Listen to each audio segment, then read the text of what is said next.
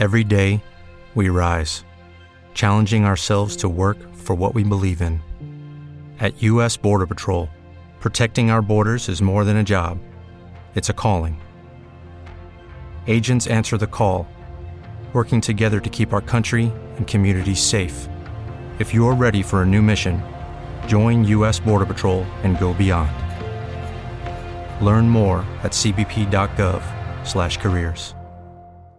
Hey guys, it is Ryan. I'm not sure if you know this about me, but I'm a bit of a fun fanatic when I can. I like to work, but I like fun too. It's a thing. And now the truth is out there. I can tell you about my favorite place to have fun Chumba Casino. They have hundreds of social casino style games to choose from, with new games released each week. You can play for free anytime, anywhere and each day brings a new chance to collect daily bonuses. So join me in the fun. Sign up now at ChumbaCasino.com. No purchase necessary. VGW. Void prohibited by law. See terms and conditions. 18 plus.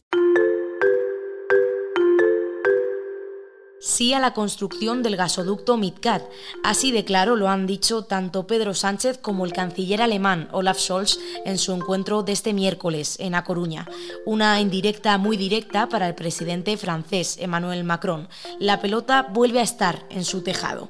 Hoy en las noticias de ABC contamos también que sigue paralizado el proceso para renovar el Tribunal Constitucional porque las partes conservadoras y progresistas del Consejo General del Poder Judicial han vuelto a salir de su reunión sin acuerdo.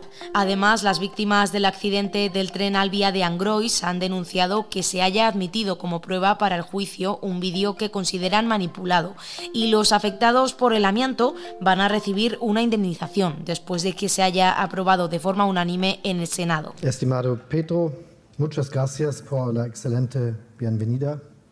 Me alegro de estar hoy aquí en España para nuestra cumbre hispano-alemana. Aunque el tiempo no sea tan buenos, las relaciones entre nuestros dos países son excelentes. Y creo que esta buena relación entre España y Alemania es una muy buena noticia para ambos países, eh, pero también lo es para Europa. Tanto el canciller Scholz como yo mismo, eh, junto con nuestros eh, ministros de Energía, pues hemos hablado en profundidad de la cuestión energética. Lamentablemente, como saben, pues la falta de interconexiones, de infraestructuras de conexión con Europa, nos impide aprovechar toda la capacidad que tenemos regasificadora, eh, todo el potencial que tiene España, yo diría la península ibérica, de electricidad, de gas y en el futuro no muy lejano de hidrógeno verde. Apoyo férreo a la construcción del gasoducto MidCat. España y Alemania han vuelto a lanzar el guante para ver si Francia por fin lo recoge y da luz verde también al proyecto. Esta ha sido la conclusión principal a la que han llegado Pedro Sánchez y el canciller alemán Olaf Scholz en la cumbre hispano-alemana que se ha celebrado este miércoles en A Coruña. Además con un número redondo porque esta era la edición número 25 del encuentro.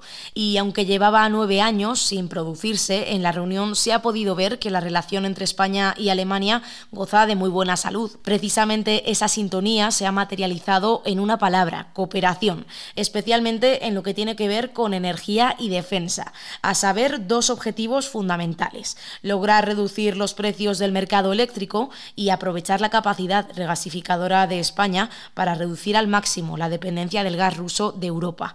Y además una posición unitaria frente a la guerra en Ucrania.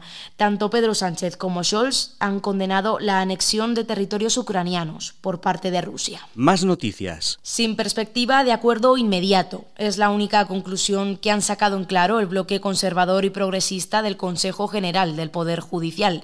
Este miércoles han vuelto a reunirse y por tercera vez consecutiva el encuentro ha terminado sin candidatos posibles sobre la mesa y además sin fecha a la vista para proceder a los nombramientos de los dos magistrados de los que depende la renovación del Tribunal Constitucional y con su renovación que todo el engranaje de la justicia vuelva a ponerse en funcionamiento.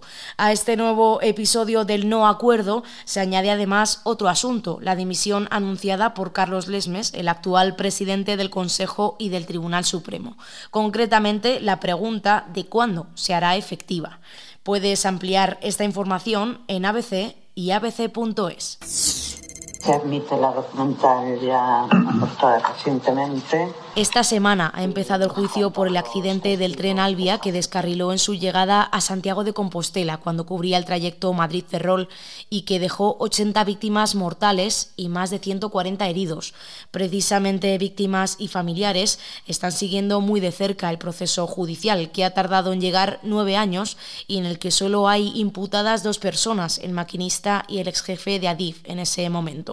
Los afectados han exigido responsabilidades y han denunciado irregularidades en la puesta en funcionamiento de la línea de alta velocidad que relacionan directamente con el accidente. Nosotros me parece una barbaridad jurídica, lo vamos a impugnar como cuestión previa porque entendemos que es un vídeo, es nuevo que se aporta ahora, no sabemos quién lo ha editado, no sabemos de dónde ha salido y por tanto, como no cumple los requisitos exigidos por la ley, lo vamos a impugnar nada más entrar. Ese vídeo es un montaje, es una farsa. Es como casi todo lo que viene haciendo. Es, es un vídeo que grabó un maquinista en marzo del 2012 con un tren que no es el del accidente, sino con un S-120. Y además ha manipulado la velocidad. El tren ese entró por la curva 80, no, se accidentó. Y ellos lo han acelerado la velocidad a como ha querido y han puesto carteles que no existen en las vías. Eso, eso es todo, bueno, bueno, eso es la desesperación de no tener nada. Este miércoles, la jueza del caso ha admitido como prueba de parte un vídeo que Adif ha presentado ahora como prueba in extremis y que ABC adelantó el domingo. Las víctimas han denunciado que está manipulado y que se trata de un intento de ceder toda la culpa al maquinista, por lo que lo han impugnado. La jueza, sin embargo, aunque ha reconocido que es una prueba que defiende los intereses de la empresa, la ha considerado legítima. La última de ABC. Indemnización para los afectados por el amianto después de que se haya aprobado en el Senado y por unanimidad un fondo de compensación para las víctimas. Este fondo va a estar dotado de 25 millones de euros y se espera que el mecanismo para repartirlo pueda empezar a funcionar en tres meses. Quienes van a recibir esta compensación económica son aquellos que tengan reconocida una enfermedad, profesional o no, que haya sido causada por exposición al amianto. También los herederos de personas que hayan fallecido como consecuencia de las enfermedades provocadas por este mineral.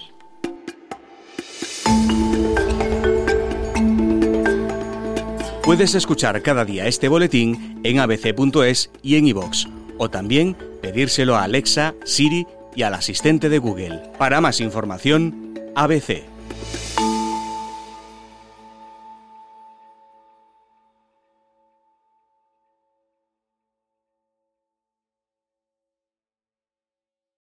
Lucky Land slots, you can get lucky just about anywhere. This is your captain speaking. Uh, we've got clear runway and the weather's fine, but we're just going to circle up here a while and uh, get lucky. No, no, nothing like that. It's just these cash prizes add up quick. So I suggest you sit back, keep your tray table upright, and start getting lucky. Play for free at LuckyLandSlots.com. Are you feeling lucky? No purchase necessary. Void where prohibited by law. 18 plus terms and conditions apply. See website for details.